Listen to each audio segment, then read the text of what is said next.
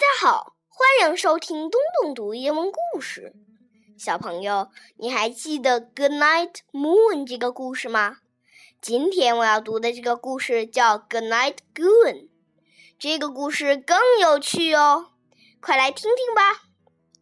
Good night, Goon.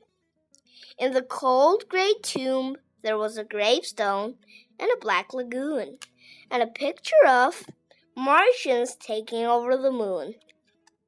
And there were three little mummies rubbing their tummies, and two hairy claws, and a set of jaws, and a loud screechy bat, and a black hat, and a skull, and a shoe, and a pot full of goo, and a hairy old werewolf who was hollering, Boo!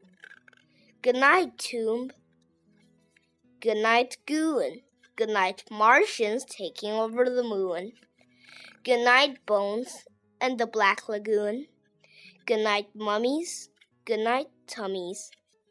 Good night, Claws and good night, Jaws. Good night, Moans and good night, Groans. Good night, Screechy Bat and good night, Hat. Good night, Skull and good night, Chew. Good night, Creature. Good night, Goo. And good night to the old werewolf hollering boo.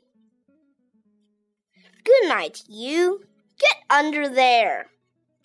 Good night, monsters everywhere.